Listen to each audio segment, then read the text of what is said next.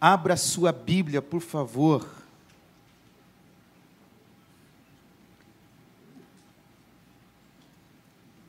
No livro do profeta Isaías,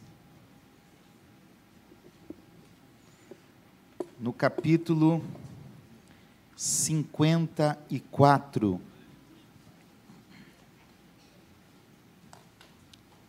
pedir para o retorno me ajudar aqui um pouquinho. Eu não estou me ouvindo bem. Não sei se eu estou ficando surdo, mas se puderem me ajudar, eu agradeço, por favor. Isaías capítulo 54. Nós vamos ler a palavra de Deus. Eu vou pedir um favor a você. Eu sei que o pastor Patrick já disse, ó, daqui a pouco você vai sentar e não vai levantar mais, mas eu vou ter que quebrar isso. Eu, eu passei a adotar ah, um costume antigo de, na hora da leitura bíblica, nós ficarmos em pé. Você pode ficar em pé, por favor? Pastor, a reverência está no coração. Eu sei disso, mas o corpo fala da reverência que está no coração. Quando a palavra de Deus foi lida no retorno do exílio babilônico, Neemias capítulo 8, o povo ficou em pé de manhã até a tarde, ouvindo a palavra. Não vão ficar até a tarde, fique tranquilo. Jesus entrou na sinagoga de Nazaré, Lucas 4, todo o povo ficou em pé para ouvir a palavra. Na hora da explicação, sentaram. Tem bons costumes que a gente pode resgatar. Né? Então, nós vamos ler, não é o Salmo 119, né? é só Isaías capítulo 54. Você achou? Amém? Cante, ó estéreo, você que não deu à luz, exulte e grite de alegria. Você que nunca sentiu dores de parto. Porque os filhos da mulher solitária são mais numerosos do que os filhos da casada, diz o Senhor. Alargue o espaço de sua tenda e aumente o todo de sua habitação, não o impeça. Alongue as cordas e firme bem as estacas, porque você se expandirá para a direita e para a esquerda. A sua posteridade possuirá as nações e fará com que se povoem as cidades arrasadas. Não tenha medo, porque você não será envergonhada. Não tenha vergonha, porque você não sofrerá humilhação. Você se esquecerá da vergonha da sua mocidade e não mais se lembrará da desgraça da sua viuvez, porque o seu Criador é o seu marido Senhor dos exércitos é o seu nome. O Santo de Israel é o seu redentor. Ele é chamado o Deus de toda a terra. Porque o Senhor chamou você como se chama a mulher abandonada e de espírito abatido, como se chama a mulher da mocidade que havia sido repudiada, diz o seu Deus. Por um breve momento abandonei você mas com grande misericórdia tornarei a acolhê-la. Num ímpeto de indignação, escondi de você a minha face por um momento, mas com misericórdia eterna me compadeço de você, diz o Senhor, o seu redentor. Porque isto é para mim como as águas de Noé. Como jurei que as águas de Noé não mais inundariam a terra, Assim jurei que não mais ficaria irado com você, nem a repreenderia.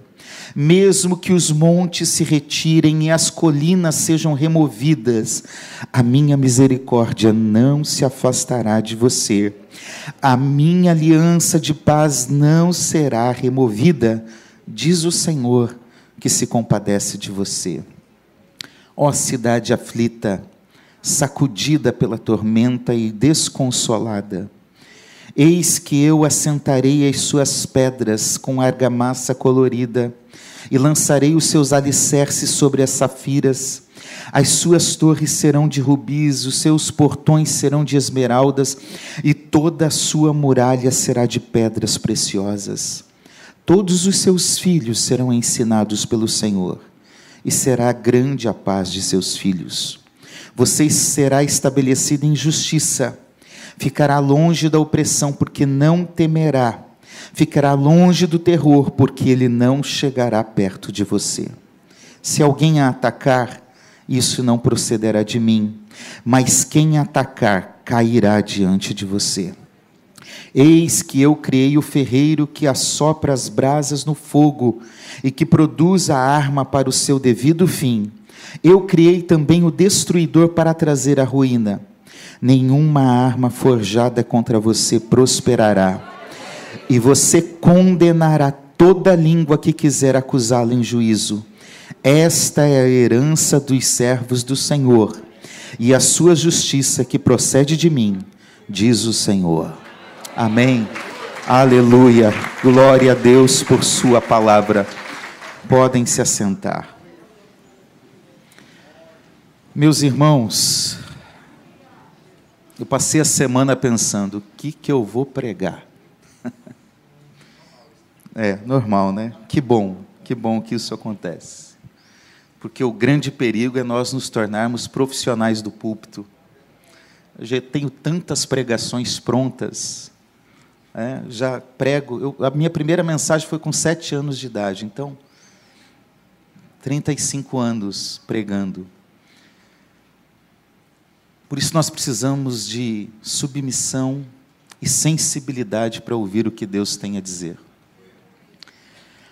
E eu fiquei pensando, o que, que eu vou pregar, o que eu vou pregar, e essa palavra vinha ao meu coração. Então já quero alertar você que ela não começa tão legal, tá bom?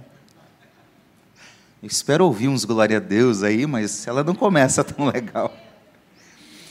Mas eu tenho certeza que ela tem algo a falar e eu fico muito feliz quando todo culto ele ele confirma a pregação. Não sei se acontece com vocês quando vocês vão pregar, mas todo culto é uma pregação, então o louvor e tudo que ocorreu até agora confirmou essa palavra. Nós estamos, o título da minha mensagem é O Triunfo do Povo de Deus. E nós estamos lendo um texto de um profeta muito importante, o profeta Isaías. Já na nossa distinção, nós colocamos Isaías como um dos grandes profetas. Ele está entre os profetas maiores pela quantidade de texto que nós temos no seu livro, mas também pela relevância da sua mensagem. Isaías é um dos grandes profetas da história do povo de Deus, que exerceu seu ministério por mais de 60 anos.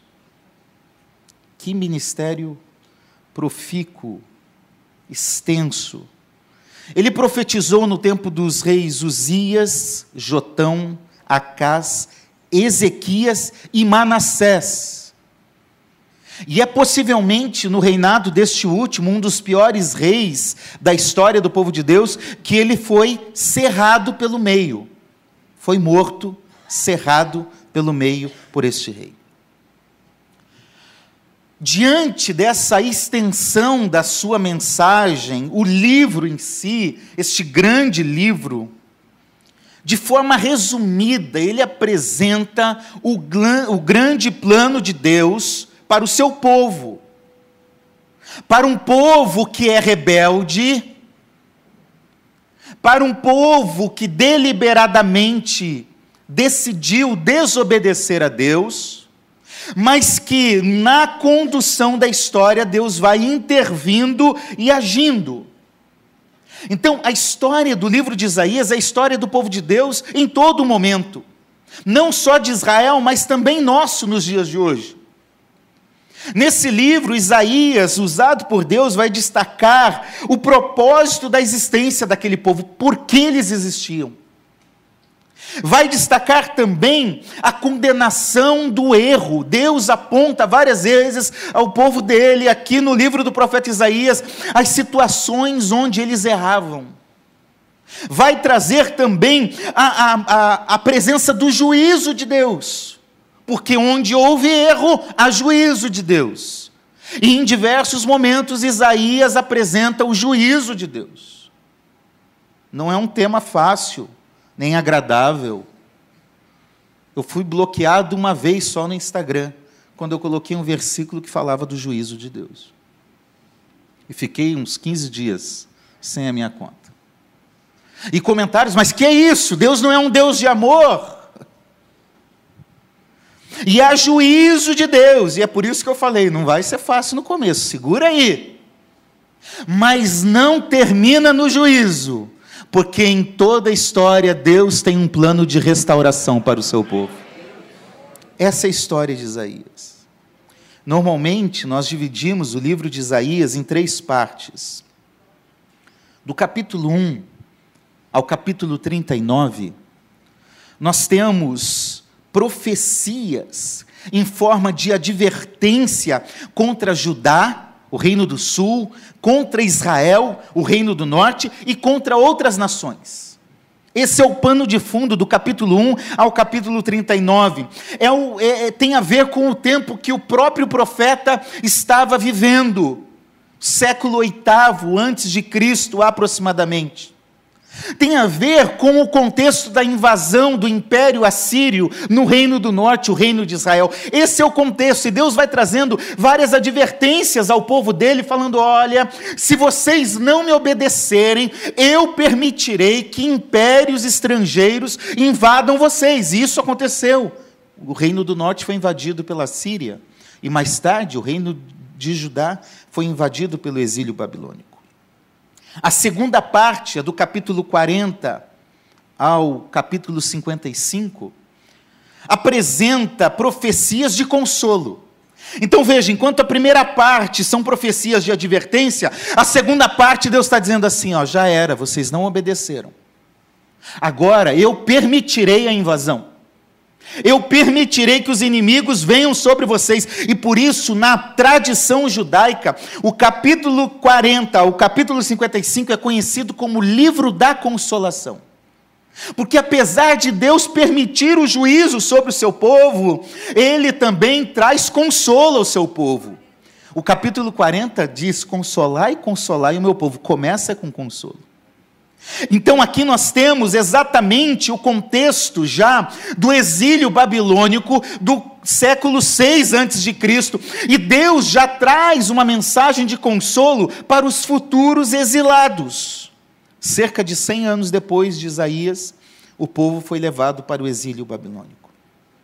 A última parte é uma parte de restauração e retorno a, a Jerusalém, ao contexto do povo de Deus, do capítulo 56 ao 66.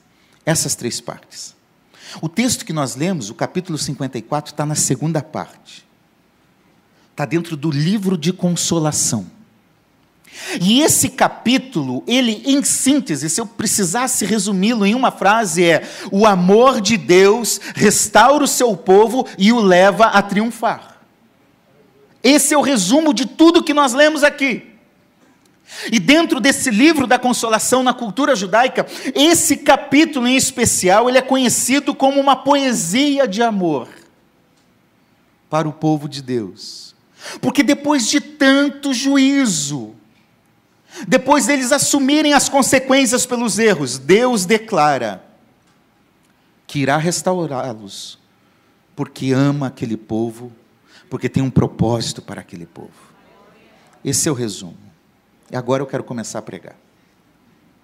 Quero tirar três lições especiais aqui nesse texto. Em primeiro lugar, então, o plano de Deus contempla juízo para todo aquele que é rebelde. Eu estava na esperança de ouvir um glória a Deus. É difícil, né? É tão bom terminar, como diz o versículo 17: nenhuma arma forjada contra você prosperará. E esse é o problema do povo de Israel e dessa geração, é porque nós não reconhecemos o erro, o pecado e o juízo de Deus, mas queremos viver as benesses de Deus. Aí é legal, nenhuma for arma forjada contra mim vai prosperar. Mas eu não consigo entender essa trajetória. O que eu quero dizer para você é que Judá, Jerusalém, o povo de Deus, escolheu caminhos errados. E nossas escolhas resultam em calamidade. Nossas escolhas erradas trazem graves consequências.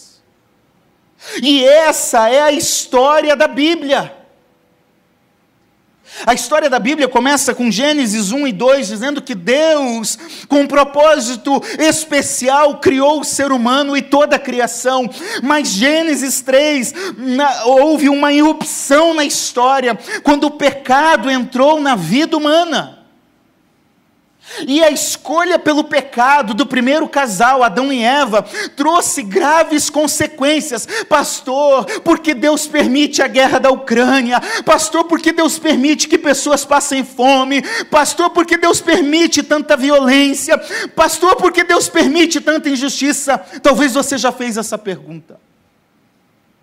E muitos cristãos fizeram essa pergunta e se perderam, porque não encontraram uma resposta bíblica para isso e acharam um Deus injusto, ou esse não é o tipo de Deus que eu quero. Eu quero dizer para você que Deus não tem culpa do que a humanidade está fazendo e fez durante toda a sua história. Deus não tem culpa disso. Ele estabeleceu um plano, mas nós desviamos desse plano. Gênesis 4 é o primeiro problema na história da humanidade, pós-Gênesis 3. Diz que há o primeiro assassinato. Depois você vai lendo Gênesis 6, Gênesis 8, e assim por diante, a, a terra ficou tomada por violência e imoralidade. O mal que há no mundo é fruto do pecado.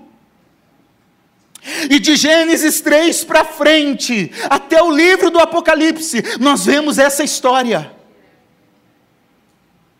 Cada mensagem de um profeta, cada mensagem de, de Paulo, de Tiago nas suas cartas, tem a ver com o problema do pecado na humanidade. O pecado entrou na humanidade e destruiu a humanidade. Aqui nesse capítulo, Jerusalém que é apresentada no texto, representa o povo. E ela é comparada a uma, versículo primeiro, a uma mulher estéril que nunca teve filhos. O que era uma vergonha, uma humilhação, porque não ter filho naquela cultura, naquela geração, naquele contexto oriental antigo, era sinônimo de castigo de Deus. Jerusalém, o povo de Deus, é como uma mulher estéril. É como uma mulher abandonada, envergonhada, solitária, é como uma mulher viúva, versículo 4. Jerusalém é também percebida no versículo 11 como uma cidade em ruínas. E se você ler segundo Reis capítulo 25, você vai perceber a situação calamitosa que ficou Jerusalém. Diante do erro e do pecado, Todas as citações eram um exemplo de como estava o povo de Deus antes e durante o exílio. Situação de calamidade. Judá teve que enfrentar o juízo e as consequências desse juízo por causa das suas iniquidades. Você está com a tua Bíblia aberta? Olha comigo o versículo 7. Por um breve momento abandonei você. Deus chega a dizer: Eu tive que abandoná-los. Deus os deixou à própria sorte, e Romanos vai repetir essa sentença depois, e permita-me dizer: é exatamente isso que é bênção e maldição. A igreja evangélica brasileira, nas últimas décadas, bagunçou o conceito de bênção e maldição, mas bênção e maldição é exatamente uma coisa simples. Você pode me ajudar, pastor? Podemos fazer um teatro aqui na frente? Vem aqui, por favor. Eu sou a bênção ou maldição? Não, você vai ser o povo. Vem para cá, vira para lá. Bênção de Deus é Deus conduzindo o seu povo, é Deus falando, vai, segue, vira, volta. É, isso é bênção. Você quer saber o que é maldição? Volta para cá. Depois eu pago o seu cachê. Maldição é isso. Segue seu caminho. Obrigado. Deus está dizendo: eu tive que abandonar vocês. E não tem situação pior na vida humana do que a ausência da presença de Deus. Não queira viver essa realidade. O versículo 7 ainda diz que Deus escondeu a face dele. A ausência do favor de Deus. O versículo 9 diz: Olha, eu tive que castigá-los, assim como eu fiz com Noé. Eu prometo que não vou fazer mais isso, mas houve ira sobre vocês. Contexto do povo indo para o exílio é de morte de reis, de filhos de reis, do povo em geral. Muita gente morreu de uma forma desastrosa. A cidade ficou destruída, o templo foi destruído, versículo 11. Angústia e aflição, como também diz aqui o versículo 11. Eles ficaram 70 anos, mas mais do que 70 anos, porque muitos não voltaram no início. Então, o povo não foi para o exílio por uma suposta fraqueza de Deus, mas sim como consequência do próprio erro deles. Não atribua a Deus aquilo que é fruto da sua escolha. Aquilo que você plantou, você vai colher. E é interessante que nesse capítulo que nós lemos, há uma grande quantidade de títulos atribuídos a Deus como Senhor dos Exércitos, o Santo de Israel, o Deus de toda a terra, o Redentor. Mesmo Deus dos exércitos permitiu com que o povo fosse para o exílio. Não era fraqueza de Deus, era escolha de cada um daquelas pessoas. A mensagem de Isaías 54 não é fácil de ouvir, mas ela não é apenas para Judá e Israel, no contexto do oitavo século antes de Cristo. Ela é para nós hoje. Porém, graças a Deus, graças a Deus que a história não termina assim. Porque, mesmo conhecendo as falhas e limitações, do ser humano criado por Deus. Em seu plano final, Deus não tem um plano de destruir o seu povo, há nele um plano de amor gracioso, de perdão e de restauração. E essa é a essência desse capítulo. E aí a gente vai para a segunda parte. Deus tem um plano de restauração para o seu povo. De forma resumida, o capítulo é um convite a cantar de alegria, ampliar as tendas e viver com confiança no Senhor. Ele começa chamando o povo a isso: cante, ó estéreo, exulte e grite de alegria, venha celebrar. E por que, que Deus está fazendo isso? Deus está chamando o povo dele a celebrar e cantar, porque Deus vai restaurar o seu povo, não depende apenas de nós, porque nós podemos escolher o caminho errado, nós podemos escolher o pecado, mas Deus, em seu amor grandioso, nos atrai a Ele e nos restaura e nos faz de novo, e é isso que Deus faz com o seu povo. É o pai que vem em busca do filho que se perdeu. Que Deus de amor e aí ele vai usando expressões para dizer que a esposa rejeitada será restaurada aos braços do marido amoroso. O versículo 6 e 7 diz que o marido a receberá de volta. O versículo 5 diz, diz, que encontrará um novo marido. O versículo 11 e 12 diz que será adornada novamente. Ou seja, essa mulher que tinha errado, que tinha escolhido o caminho errado, que era Jerusalém, ela foi perdoada e amada e terá muitos filhos, como diz lá no final, os últimos versículos, a partir do versículo 19. Então Deus está dizendo: vocês passaram pela dor, vocês passaram pelas consequências do juízo, porém, eu tenho abundância em lugar de escassez para vocês, eu tenho honra em lugar de vergonha, eu tenho misericórdia que apazigua a ira, eu tenho amor eterno em lugar da solidão, eu tenho a esperança que vence o medo, eu tenho uma resposta de amor a vocês. Porque sempre com juízo vem uma mensagem de restauração e amor. Deus não é um Deus carrasco que está escondido ali atrás da porta para nos pegar no erro. Deus anuncia que há juízo, mas anuncia que há amor e restauração. ele descreve isso em todo o capítulo, em duas partes, pelo menos, do versículo 1 ao 10.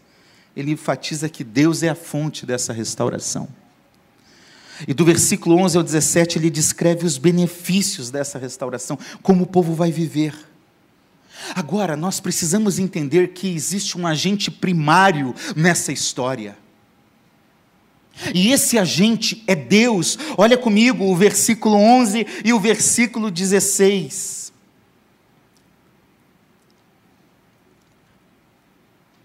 Opa, estou na página errada. Falei, será que sumiu o versículo da minha Bíblia? Ó cidade aflita, sacudida pela tormenta e desconsolada. Agora veja: eis que eu. Versículo 16: Eis que eu. Então Deus restaura o seu povo, perdoa o seu povo, não apenas por causa do seu povo. Você não é o centro do coração de Deus, você não é um flu-flu de Deus, não. Ele faz isso com base naquilo que ele mesmo é. Ele é o criador de todas as coisas, é ele que remove a vergonha e a humilhação, versículo 4. É ele que apaga a estigma do passado. Só Deus para fazer isso. Porque nós gostamos de lembrar do passado, dos erros do passado, mas Deus diz: Eu vou remover isso. Deus lança no fundo do mar os nossos pecados para não lembrar mais deles. Deus escreve uma nova história. Deus dá sempre uma segunda chance a mim e a você. Ele é que está agindo. Versículo 5, versículo 5 diz: Ele é o Deus de toda a terra. Ele é o Deus da Babilônia.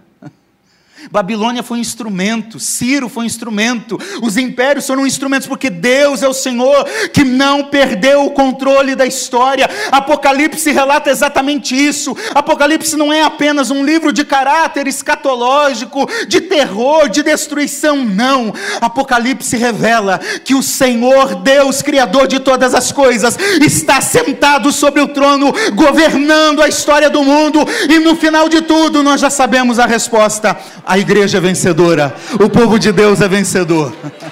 Aleluia! Aleluia! Billy Graham dizia: fique tranquilo, eu já li a última página da Bíblia, vai dar tudo certo.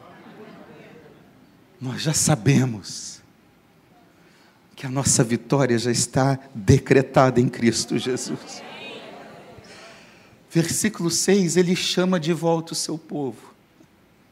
Ah, meus irmãos, que paciência.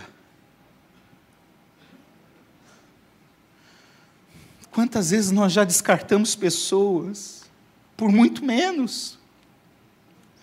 Nesse tempo de cancelamento, basta qualquer pessoa fazer um erro aí, uma pessoa pública que as pessoas cancelam, não quero mais ouvir, não quero mais nada. Deus não tem lata de lixo. Deus não nos descarta, Ele chama de volta o seu povo para desfrutar, ainda que tenhamos perdido por causa dos nossos erros alguma coisa, Ele chama para desfrutar novamente. O versículo 10 ele diz: E eu tenho uma aliança com vocês e essa aliança não será removida. Versículo 11 e 12: Eu vou reconstruir. O, a Babilônia destruiu tudo. Ok, eu sou o Senhor, Criador de todas as coisas. Eu faço tudo de novo. Eu crio tudo de novo. Já teve um momento da minha vida que eu pensei que eu não teria mais como continuar.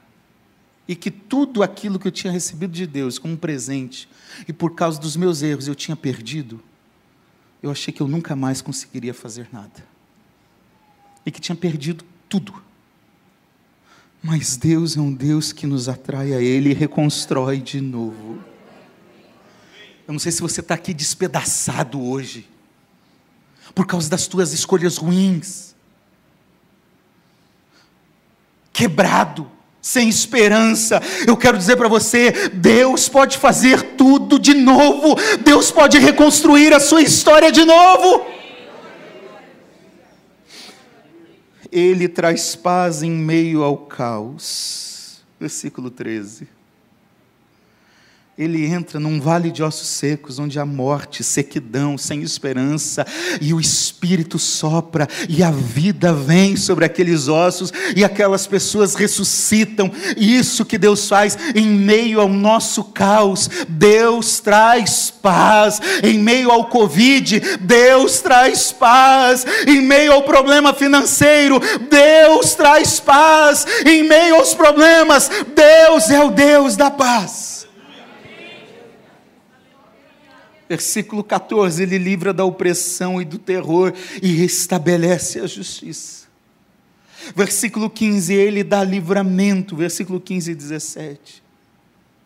Então, assim como o juízo está e faz parte do plano de Deus na história da humanidade, eu quero dizer para você que a restauração também está no centro do grande plano de Deus para a humanidade. O homem foi criado, criação, o homem caiu em pecado, a queda, mas a história não para aqui, há uma outra ênfase: há um redentor, há um Deus que já é redentor no Antigo Testamento, que se revela na história da humanidade. E essa é a grande história da Bíblia. Nós não temos um Deus no Antigo Testamento mau e um Deus bom no Novo Testamento, como na história da igreja tentou se atribuir. Não, não. O Deus do Antigo Testamento não é um Deus raivoso, ele é um Deus de justiça e de ira também, que continua no Novo, inclusive. Mas ele é um Deus redentor, que está redimindo o seu povo. Olha comigo, versículos 7 e 8. Por um breve momento abandonei você, mas, como eu gosto quando tem mais na Bíblia, mas, com grande misericórdia tornarei a acolhê-la. Num ímpeto de indignação escondi de você a minha face, por um momento mas com misericórdia eterna me compadeço de você, diz o Senhor, o seu redentor. As misericórdias do Senhor são a causa de nós não sermos consumidos, são a causa de não sermos destruídos.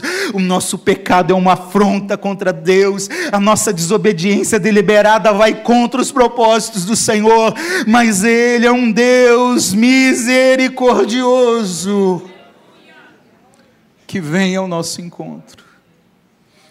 Esse termo misericórdia no Antigo Testamento no hebraico é recede. Ele é um termo rico. Ele quer dizer amor eterno. Ele quer dizer amor infalível. Lealdade ardente, fidelidade constante e bondade eterna. Tudo isso representa misericórdia. Então, quando a palavra de Deus diz para nós que Ele está agindo com misericórdia, é porque Ele está nos amando eternamente, de forma infalível, de, com uma lealdade que só Ele pode expressar, com uma fidelidade que só Ele tem, porque Ele é o fiel e verdadeiro, e com uma bondade que parte apenas dele. Ele vem e faz isso a nós. A ira de Deus é temporária e condicional, mas a misericórdia de Deus é eterna e imutável. Ele pode ficar irado por um breve tempo, mas a misericórdia dele vem ao nosso encontro. Então, embora sempre tenha que nos corrigir, Deus nunca mais ficará irado conosco por causa de Cristo Jesus, o nosso Senhor. Cristo assumiu a ira de Deus na cruz do Calvário, e por causa disso, Deus não se ira mais conosco. Aleluia. Glória a Deus por Cristo Jesus. Não existe outra religião como a cristã. Não existe outro como Cristo, que sendo Deus, a segunda pessoa da Trindade, desceu, se encarnou, se tornou naquilo que Ele criou, viveu as nossas vulnerabilidades, as nossas dores, as nossas ausências, morreu no meu e no seu lugar para pagar a nossa dívida, e ele rasgou o escrito de dívida que era contra nós, tudo que havia contra nós foi rasgado, ele rasgou tudo na cruz do Calvário, ele perdoou os nossos pecados, aleluia.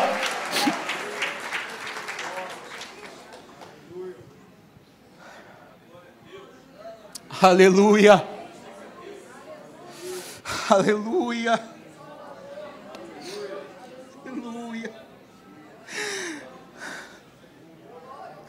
As abundantes manifestações do grande e eterno amor de Deus superam muito a sua breve ira e correção. A restauração, porque há um redentor. E o versículo 8 já apresenta esse redentor. É interessante que o capítulo anterior, Isaías 53, é um dos capítulos mais messiânicos que nós temos na Bíblia, no Antigo Testamento. Fala do servo do Senhor. É uma profecia sobre Cristo sofrendo na cruz.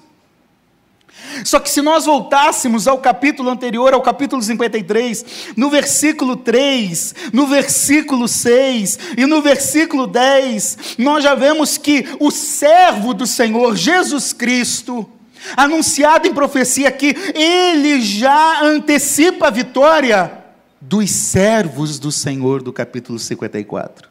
Então veja, Isaías 53, o servo do Senhor.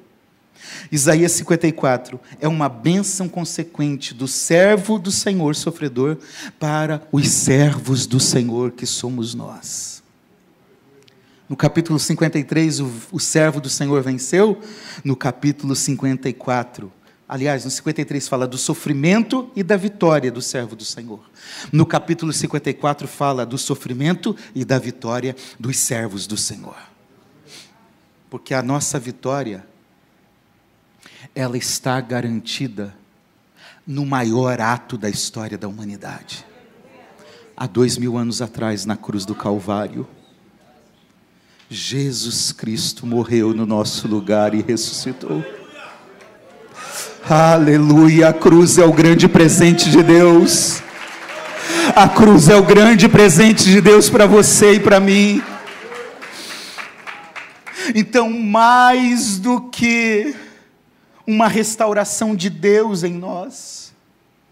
Mais do que restaurar coisas, mais do que isso, é uma restauração a Deus. Mais do que restaurar a mim, é restaurar a mim em Deus, me relacionando de novo com Deus. Então, cuidado com esse negócio aí, restitui, eu quero de volta. Não era para cantar, é que veio na veia assim. O mais importante não são coisas. O mais importante é que Deus resgatou o seu relacionamento com Ele, que estava rompido, quebrado. Não há dúvida nem talvez, nós vivemos hoje da vitória conquistada na cruz e por isso nós podemos dizer: em Cristo, por causa de Cristo, nós somos mais do que vencedores mais do que vencedores. Aleluia. Em terceiro lugar, Deus tem um plano de triunfo e amplitude para o seu povo. Se a gente volta de novo no versículo 1, Deus começa dizendo: Ei, vamos festejar, gente. Vocês estavam perdidos, vocês estavam lá abandonados, vocês estavam sendo fruto da ira, tinham consequências sobre vocês, mas eu restaurei vocês, e agora, vamos, cante de alegria, exulte e exclame. Deus está chamando o seu povo a viver a realidade da vitória e dar graças a Deus, uma vitória sobre o pecado, sobre o distanciamento de Deus, mas uma vitória sobre todas as coisas, e agora nós somos chamados a celebrar, a glorificar a Deus. Agora, para que triunfar? Só por triunfar? Não. Há um propósito. Isaías, aqui usado por Deus, dá uma ordem missionária de forma figurada. Ele começa dizendo: alargue as suas tendas, versículo 2. Alarga o espaço da sua tenda. Aumente o todo, os panos né, da sua habitação. Não em peças, alonga as cordas, firma bem as estacas. Deve lembrar que a tenda era algo muito comum para aqueles povos, principalmente no, na forma como eles viviam, na caminhada do deserto e tantos outro, outros momentos da história do povo de Deus. Era um pano estendido, assim como era o tabernáculo, sobre postes e amarrado por estacas. E agora, na nova história do povo de Deus, para aquele povo comprado por Ele, Ele está dizendo: o lugar onde vocês estão tem que ser maior, a tenda tem que ser ampliada. Há sim aqui uma promessa de prosperidade bíblica, não essa prosperidade fora das escrituras aí fora. Jerusalém, antes despovoada e destruída, agora terá que alargar o seu espaço. Então envolve esse alargamento aqui, que é uma metáfora para grandes bênçãos de Deus. É um significado de espaço maior. E era preciso ter muita fé para uma mulher estéril, que era Jerusalém, destruída, 70 anos no exílio, alargar a tenda, crendo que terá mais filhos. E por isso, no versículo 4, Deus vai dizer: não tenha medo de fazer isso. Então, depois que Deus nos perdoa, nos restaura, Ele nos chama a desenvolver um crescimento para a glória e para o reino dEle. Você não foi chamado para ficar aí quietinho na sua cadeira. Você foi chamado para frutificar. O texto dá a ideia de crescimento em todas as direções. Você expandirá para a direita e para a esquerda, versículo 3. Algumas traduções usam o termo transbordar vai aumentando proporcionalmente. Você terá, o texto vai dizer, numerosos filhos. Você precisa crescer em todos os níveis, numa perspectiva quantitativa, mas também numa perspectiva qualitativa. Você foi restaurado por Deus, sim ou não? Então agora você tem que crescer, meu filho. Tem que gerar discípulos. Tem que ganhar pessoas para Cristo. Tem que andar com pessoas. Nós estamos muito acostumados com o nosso mundinho de igreja. Qual foi a última vez que você evangelizou? Qual foi a última vez que você andou com alguém para forjar nele um discípulo de Jesus? Porque o chamado de Mateus 28 não é nem tanto para evangelizar, evangelizar faz parte do chamado que é fazer discípulos. A gente às vezes quer evangelizar, Jesus te ama, e vai embora e deixa o bebê ali sozinho. Nós precisamos andar, crescer e fazer a igreja crescer. Se cada um aqui ganhasse uma pessoa, teria que ter dois cultos domingo de manhã. Cada um aqui ganhasse uma pessoa, é muita coisa. Deus te chamou para isso. E qualitativamente. Porque tem crente que tem 40 anos de fé e parece um bebezinho espiritual não sabe o beabá da fé. Precisa crescer, precisa conhecer mais a Deus, precisa servir no reino, precisa se engajar na igreja, precisa aumentar, precisa avançar. Você foi restaurado por Deus, então vai para isso, meu filho. Deus deu dons à sua igreja e para toda a sua igreja. Não é para o pastor, não é para aquele que tem uma oratória, não é, não, não, tem, eu fiz um levantamento esses dias, na Maranata nós temos mais de 50 ministérios. O que você está fazendo? Onde você está agindo? Você precisa crescer. Crescer para dentro e para fora. Nós precisamos que a igreja de Jesus hoje seja um testemunho de serviço visível ao mundo. Por favor, nós estamos cansados de olhar notícias de escândalos com igrejas e pastores, mas nós podemos ser diferente. Você pode ser um agente de transformação que vai dignificar o Evangelho. Infelizmente, a gente pode dizer, eu não me envergonho do Evangelho, mas talvez o Evangelho se envergonhe de muita gente hoje, que tem o nome de Jesus e abre a Bíblia mas nós, como igreja, podemos fazer a diferença. ser um testemunho verdadeiro e visível a este mundo. Israel falhou em abençoar o mundo, mas hoje cabe a nós essa responsabilidade. É fazer discípulos de todas as nações. É para o mundo. É firmar estacas. Eu quero dizer para você: tenha raízes firmes e sólidas. Eu não sei se tem essa expressão aqui, mas lá no Paraná, onde eu cresci, tem. É, tem gente que é igual pau no banhado. Sabe o que é isso? Não. Vou tentar explicar. Vocês sabem o que é banhado? Não? Ai, meu Deus do céu. É um lamaçal. É um lamaçal. Um pau no banhado, uma estaca no banhado, fica como? Tipo João Bobo. É João Bobo aqui, aquele negócio do posto? É.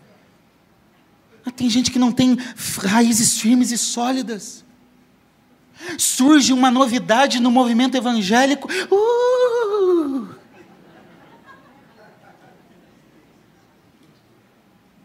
Igreja hoje virou mercado. Onde que eu vou que pode me dar as melhores coisas? Tenha raízes firmes e sólidas nas escrituras sagradas, na sua igreja, na sua família. Tenha raízes. Tenha boa fundamentação bíblica. Tenha firmeza na sua igreja.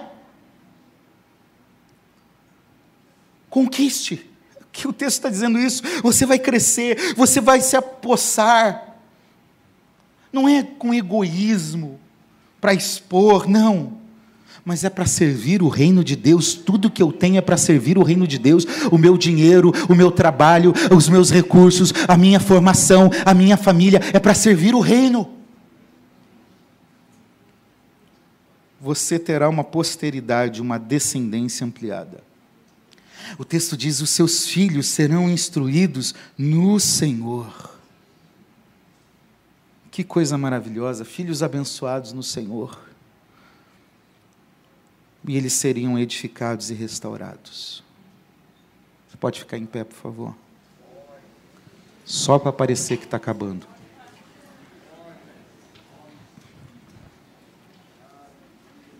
A restauração de Judá se concretizou. Judá retornou do exílio. O povo de Deus se ampliou, e lá em Gálatas, capítulo 4, versículo 27, Paulo vai, vai olhar para esse texto de Isaías e vai dizer: É, aquela profecia se cumpriu, e hoje ela se cumpre aqui, porque nós estamos aqui como igreja do Senhor, o povo dele se ampliou o povo foi restaurado em maior número do que antes. Só que ainda, Patrick, você tem que escutar essa daqui. Há uma restauração ainda para acontecer. Plena. Criação, queda, redenção iniciada na cruz. Mas há uma redenção a ser finalizada definitivamente. O versículo 11, para mim, é escatológico. A cidade aflita, sacudida pela tormenta, desconsolada, ela, olha o que Deus diz: Eis que eu assentarei as suas pedras com argamassa colorida, lançarei os seus alicerces sobre safiras, as suas torres serão de rubis, os seus portões serão de esmeraldas, e toda a sua muralha será de pedras preciosas exatamente a descrição da Nova Jerusalém que desce do céu foi vista por João. A restauração plena e total será no grande dia em que a trombeta vai tocar. O céu irá se abrir e Cristo virá nos buscar. Enquanto isso não ocorre, a gente pode descansar no que diz o versículo 17. Deus vai nos protegendo e nos guiando e dando vitória a nós.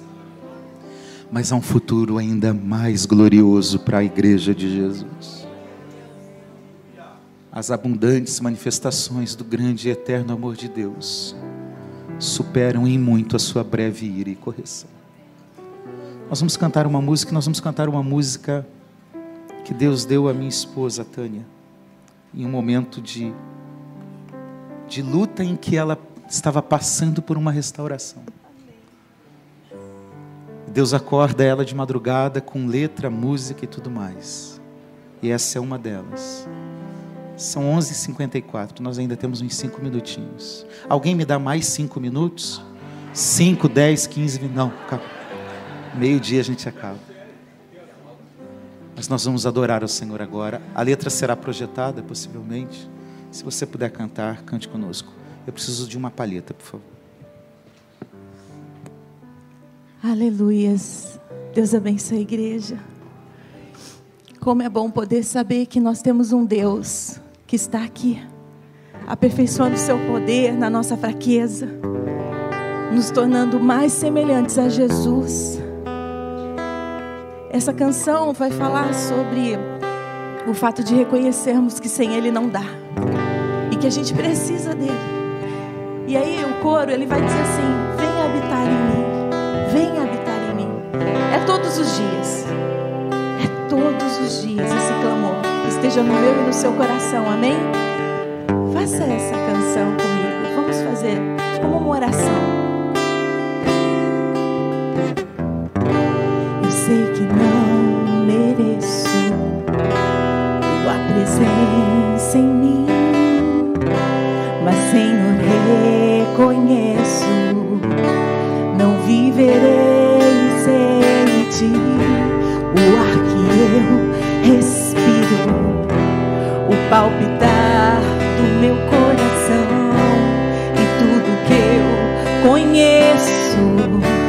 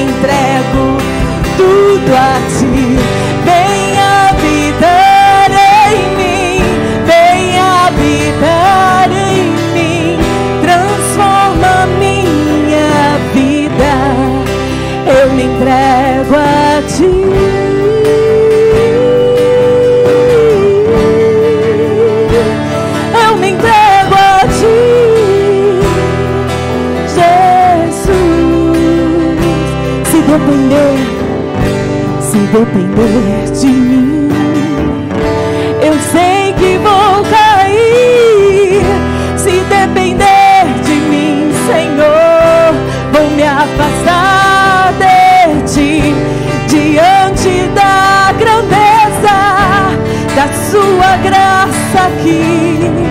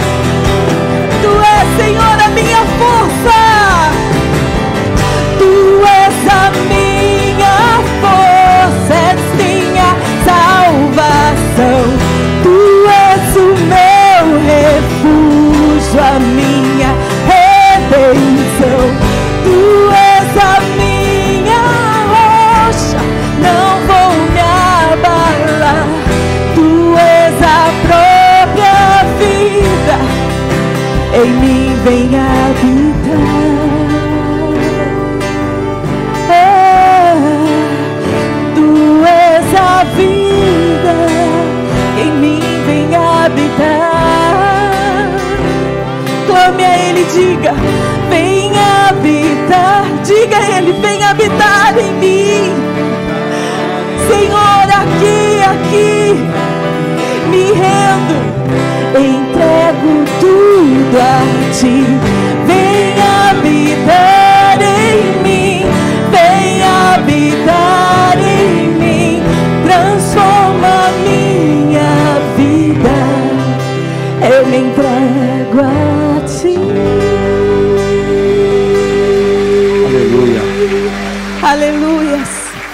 Aleluia. Vamos orar? Vamos orar. Não sei como você chegou aqui hoje. Você pode curvar suas cabeças, por favor? Talvez você esteja precisando de uma restauração de Deus e a Deus. Talvez você tenha um peso sobre você como consequência do pecado, do distanciamento de Deus.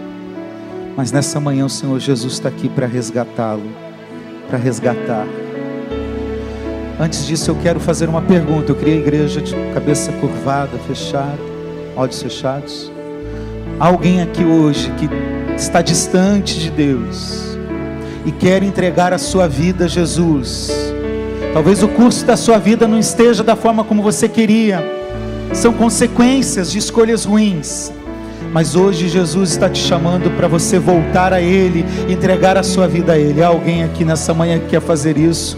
Eu gostaria que você, onde está, levantasse a sua mão e nós vamos orar por você, em nome de Jesus. Se você quer entregar a sua vida a Jesus, reconstruir uma nova história, Deus te abençoe em nome de Jesus. Deus te abençoe em nome de Jesus. Levante a sua mão onde você está. Deus te abençoe lá em nome de Jesus. Deus te abençoe em nome de Jesus. Deus te abençoe em nome de Jesus. Vamos orar, Senhor. Nós clamamos que a tua misericórdia, que é eterna e imutável, ela venha nos encontrar nesta manhã em nome de Jesus. Ninguém melhor do que o Senhor conhece as nossas limitações. Ninguém melhor do que o Senhor conhece o caminho de desvio que optamos em muitos momentos da nossa vida. Mas obrigado porque o Senhor vem ao nosso encontro e nos resgata a Ti. Ajuda-nos, Jesus. Perdoa-nos nessa manhã. Lava as nossas vidas, as nossas vestes com teu sangue, perdoando todos os nossos pecados, ó Deus, e atraia-nos a ti. Que haja um encontro restaurador de cada um e cada uma nesta manhã, neste lugar. Que saiamos daqui cheios do teu espírito renovados em nossa alma, transbordantes em nosso espírito, para viver tudo aquilo que o Senhor tem para nós. Em nome de Jesus que nós oramos, em nome de Jesus que nós te agradecemos, em nome de Jesus. Amém. Você pode aplaudir a Jesus bem forte.